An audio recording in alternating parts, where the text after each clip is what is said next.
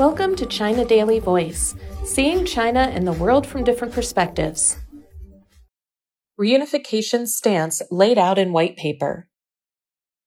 The Communist Party of China is committed to the historic mission of resolving the Taiwan question and realizing China's complete reunification, said a white paper issued on Wednesday.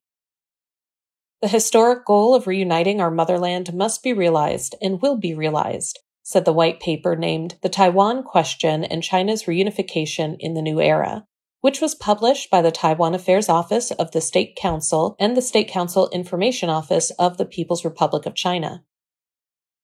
As China has embarked on a new journey to build a modern socialist country in all respects, it is necessary to issue a new white paper on national reunification, a spokesperson for the Taiwan Work Office of the CPC Central Committee said in a statement on Wednesday.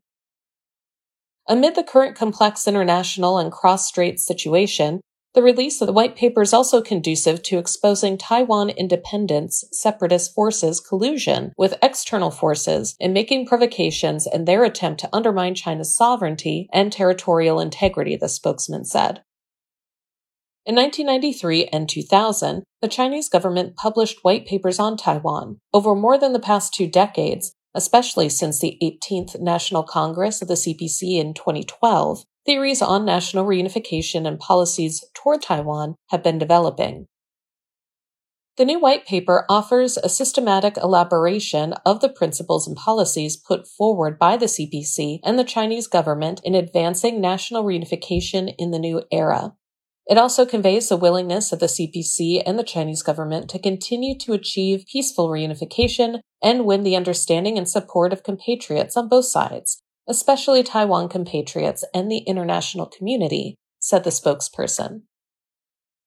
The white paper said that under the party's leadership, people on both sides of the Taiwan Straits have set out on a path of peaceful development and made many breakthroughs in improving cross straits relations.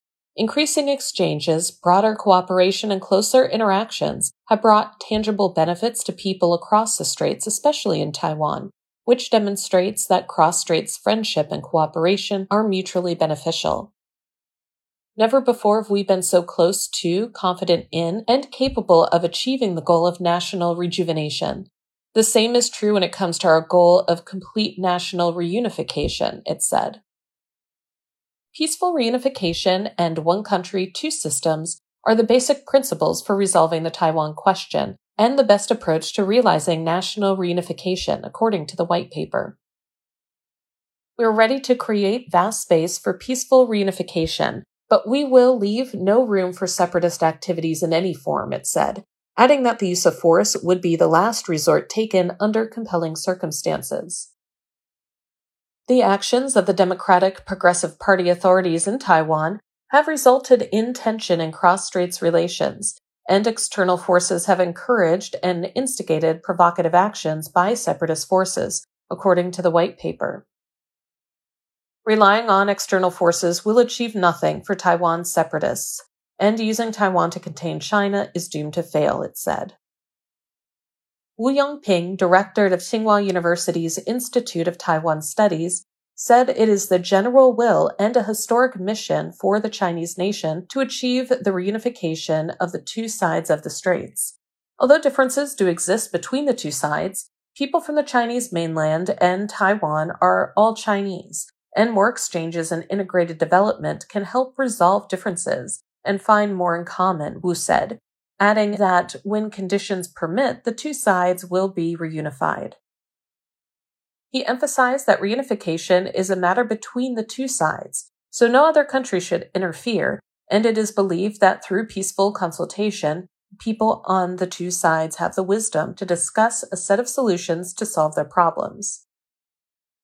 State Councilor and Foreign Minister Wang Yi said that the white paper, which fully elaborated the historical context of the Taiwan question and China's policy and stance, aims to send the most authoritative message to the world about the Taiwan question.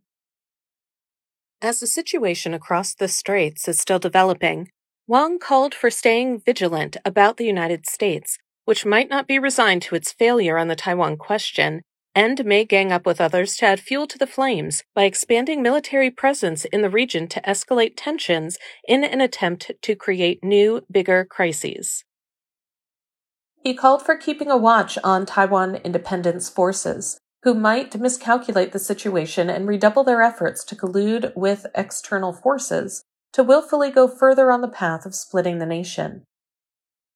He also underlined the need to be wary of politicians from certain countries who might attempt to follow suit in performing political stunts based on their political interests. Such acts would severely damage the political foundation of foreign countries' diplomatic relations with China, as well as having an impact on the United Nations Charter and the international system established after World War II, he added.